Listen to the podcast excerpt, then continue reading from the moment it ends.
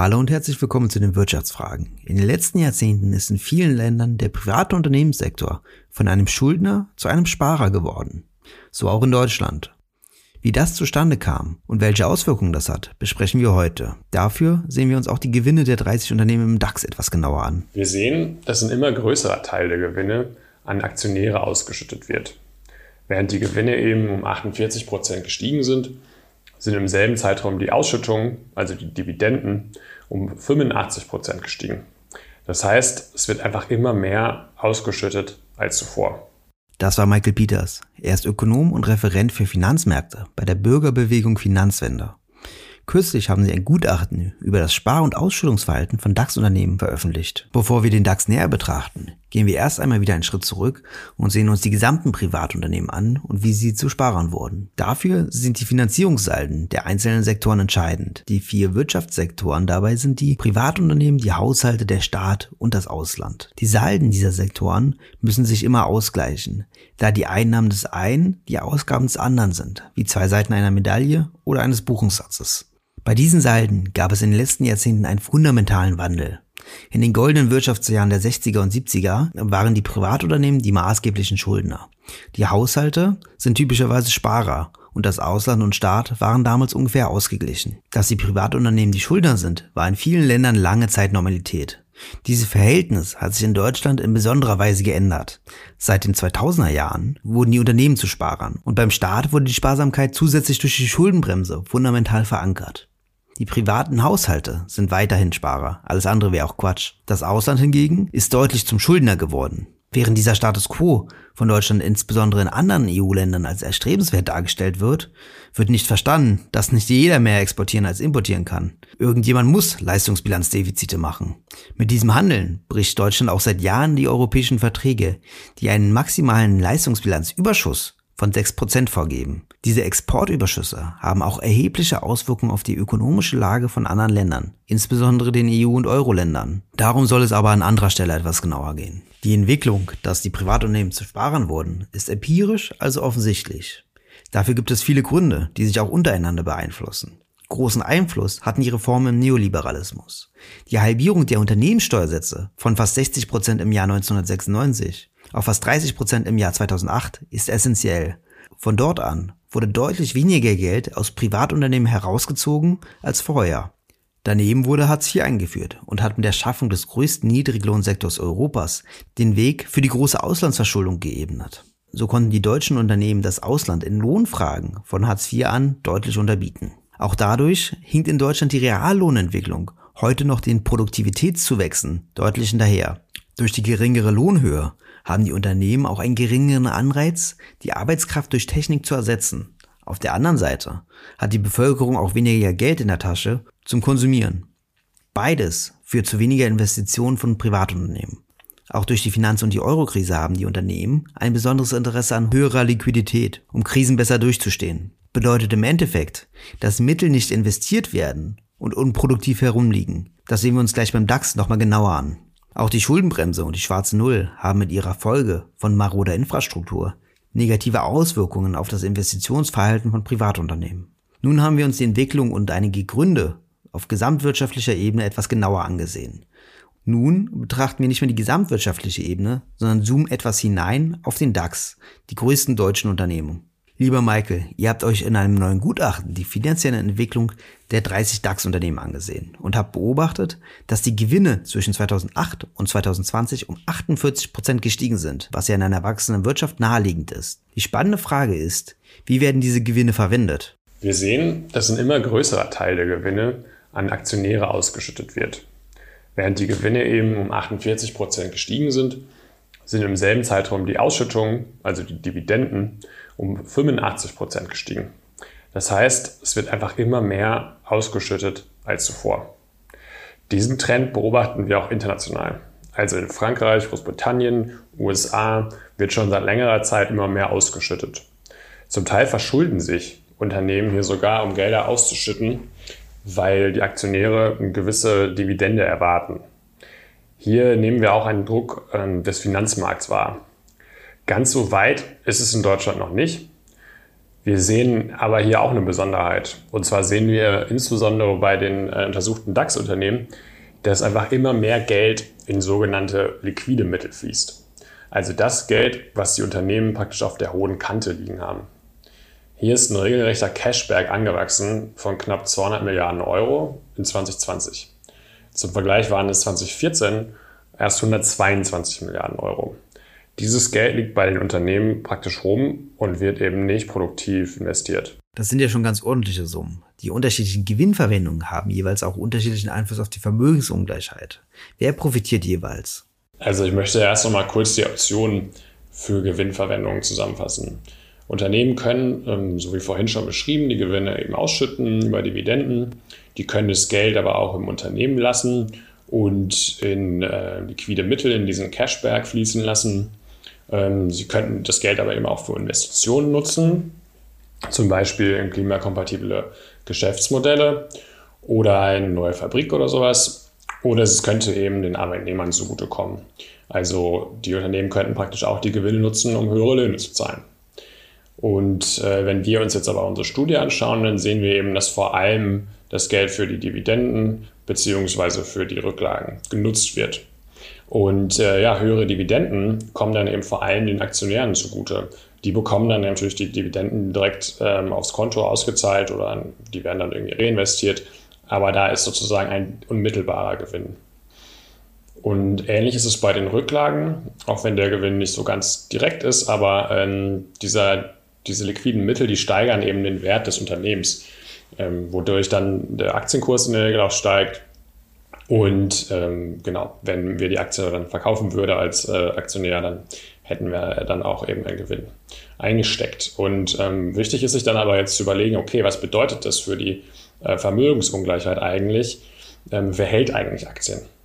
Und trotz einem jüngsten Aktientrend in Deutschland, den wir zum Teil während der Pandemie gesehen haben, dass Leute immer mehr Aktien gekauft haben, sind es in Deutschland halt immer nur noch 17,5 Prozent der Bürger, also eine klare Minderheit, äh, die irgendwie Aktien indirekt über oder über, ähm, also indirekt über Fonds oder eben direkt äh, hält. Und die Hälfte von denen verdient eben auch nochmal mehr als 3000 Euro netto im Monat. Also diese ähm, Ausschüttungen, die dann äh, als Dividende eben an Aktionäre fließen, die kommen schon eher einer wohlhabenderen Bevölkerungsschicht zugute.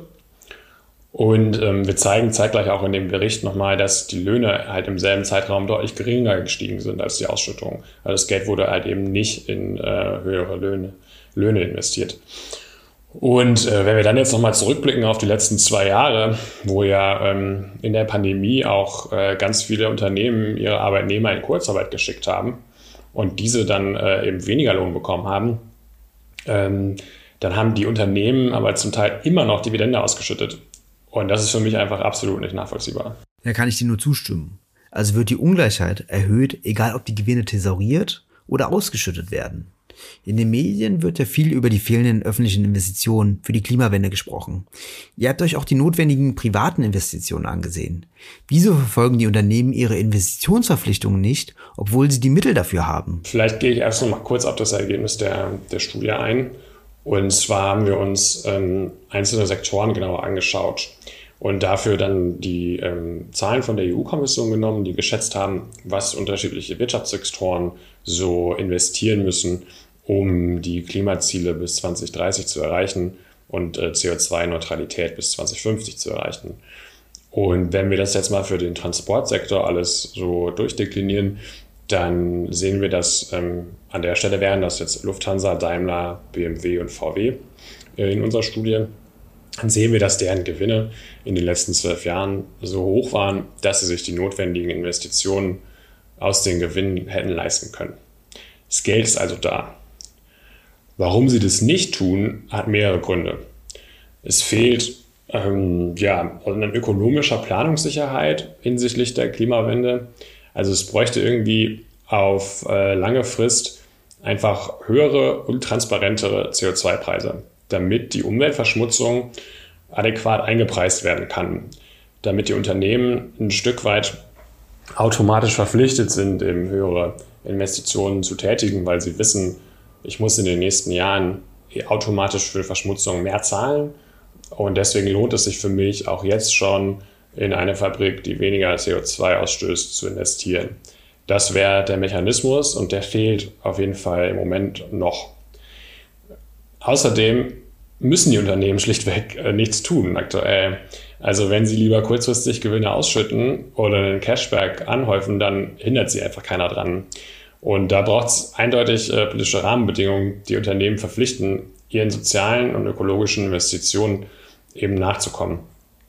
Und äh, mir ist es aber ehrlich gesagt auch ein Rätsel, warum manche Unternehmen wie E.ON, RWE oder Heidelberg Zement, die irgendwie deutliche Einschnitte äh, aufgrund der Klimakrise erwarten müssen, nicht jetzt schon viel aktiver geworden sind. Da muss ich ehrlich sagen, das kann ich nicht so richtig nachvollziehen. Ja, dieser Widerspruch zwischen den Zielen und der Realität ist mir auch schon aufgefallen.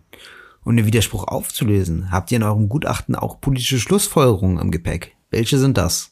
Ich will an dieser Stelle mal kurz aus dem deutschen Grundgesetz äh, zitieren. Artikel 14 Absatz 2, da steht Eigentum verpflichtet. Sein Gebrauch soll zugleich dem Wohle der Allgemeinheit dienen. Das äh, gilt eben auch für Unternehmen. Äh, wenn wir das ernst nehmen würden, müssten die untersuchten DAX-Konzerne zunächst dafür sorgen, dass ihr jeweiliges Geschäftsmodell eben nicht dem Gemeinwohl schadet. Etwa weil es die Klimakrise verschärft oder Menschenrechte verletzt. Und das sollten sie dann auch tun, bevor die Gewinne an Aktionäre ausgeschüttet werden. Diese Gemeinwohlverpflichtung sollte von der neuen Bundesregierung mit Leben gefüllt werden. Ähm, Aufsichtsräte und Vorstände von Unternehmen sind in der Regel dem Unternehmensinteresse verpflichtet.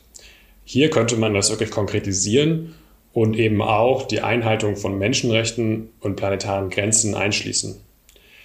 Dadurch könnten dann auch negativ Betroffene eine Klagemöglichkeit bekommen, damit man das auch wirklich ein Stück weit durchsetzen kann. Unternehmen sollen darüber hinaus verpflichtet werden, zur Umsetzung äh, konkrete Strategien zu entwickeln und diese auch zu veröffentlichen. Ähm, da sollen auch dann notwendige Investitionen wirklich äh, beziffert werden. Und zeitgleich würden wir ähm, eben auch einfordern, dass die Ausschüttungen nicht höher als der Gewinn eines Geschäftsjahres sein dürfen. Also man soll eben nicht aus Schulden, wie das zum Teil international schon der Fall ist, ähm, Ausschüttung tätigen. Genau, und ein letzter Punkt wäre dann nochmal, dass man sich ähm, auch die Leitungsgremien der Unternehmen angucken sollte. Hier sind dann eben in der Regel äh, Aktionäre auch ähm, über den Vorstand ein Stück weit ähm, ja, vertreten und äh, andere Zielgruppen wie zum Beispiel Beteiligte aus den Lieferketten, etwaige Klimabeauftragte oder auch Menschen, die irgendwie vor Ort wohnen, neben der Fabrik, werden in keiner Art und Weise einbezogen. Und zeitgleich haben wir in Deutschland noch eine Arbeitnehmervertretung, die muss konsequent äh, gestärkt werden, weil wir da auch eher den Trend sehen, ähm, dass da Unternehmen zum Teil Rechtsformen wählen, indem sie eben gar keine Arbeitnehmervertretung mehr ähm, berücksichtigen müssen. Und das wäre auch äh, auf jeden Fall wünschenswert, dass man eben die Arbeitnehmer in der, ähm, in der Rolle stärkt. Das sind wirklich spannende Vorschläge, die ich zum Beispiel gar nicht auf dem Schirm hatte. Damit geht man die Unternehmensphilosophie schon wirklich grundlegend an. Gibt es sonst noch einen Aspekt, den du besonders betonen möchtest? Ja, also ich würde nochmal darauf zurückkommen, dass eben die Aktionäre irgendwie immer im Mittelpunkt stehen und das nochmal so ein bisschen einordnen. Also die, dieser Trend ist eben international auch schon zu sehen und nennt sich auf Englisch uh, Shareholder Value. Also der Wert der Aktionäre, der soll immer gesteigert werden durch die Unternehmen. Und äh, das sehen wir eben auch für Deutschland mittlerweile dass immer mehr Wert auf Dividende gelegt wird, dass äh, die Rücklagen steigen und dadurch der Unternehmenswert steigt und dass aber sowas wie höhere Löhne oder eben die notwendigen Klimainvestitionen zu kurz kommt. Und an der Stelle muss man halt eben das, das korrigieren. Und ein Mechanismus, den wir uns halt auch zum Teil angeschaut haben, ist die Vergütung von den Vorständen der Unternehmen. Also die werden ähm, variabel vergütet heißt das. Also die bekommen eine, eine fixe Summe als Gehalt und bekommen einen Teil aber abhängig äh, von den Aktienkursen. Das ist äh, für die DAX-Konzerne sogar ähm, in unserer Studie sogar 73 äh, Prozent, der, der da wirklich variabel ist von deren Gehalt. Das heißt, die haben einen ganz großen Anreiz, immer dafür zu sorgen, dass der Aktienkurs hoch ist. Ähm, das ist jetzt nicht der alleinige Punkt, warum es so läuft, aber es ist schon äh, eine ziemlich deutliche Ansage, dass eben, wenn diejenigen, die das Unternehmen leiten, ähm, eben auch in Aktien bezahlt werden, dann wollen die natürlich auch dafür sorgen, dass der Aktienkurs möglichst hoch ist. Und das ist aber nicht immer äh, auch gut für das Gemeinwohl. Und genau, das äh, sollte man sich halt auch nochmal genauer anschauen. Das beste Beispiel dafür ist wahrscheinlich Elon Musk, der kaum Gehalt hat, aber riesige Aktienpakete bekommt, wenn er Ziele erfüllt. Vielen Dank, Michael, für deine Antworten. Die Studie verlinke ich in der Podcast-Beschreibung. Sie ist sehr empfehlenswert, da sie nicht nur inhaltlich top ist, sondern auch visuell sehr gut dargestellt ist. Auf die nächste Folge freue ich mich schon ganz besonders, da am kommenden Mittwoch der Bericht zur gesamtwirtschaftlichen Entwicklung des Sachverständigenrats erscheint. Mit welchen Sachverständigen ich dann darüber sprechen werde, können sich die Nerds unter euch bestimmt schon denken und der Rest kann gespannt sein. Gerne könnt ihr mir auch mal Feedback zu dem Podcast über Twitter oder Instagram schicken. Weiterhin freue ich mich natürlich auch über ein Abo bei Spotify oder Google Podcasts. Bis zum nächsten Mal bei den Wirtschaftsfragen.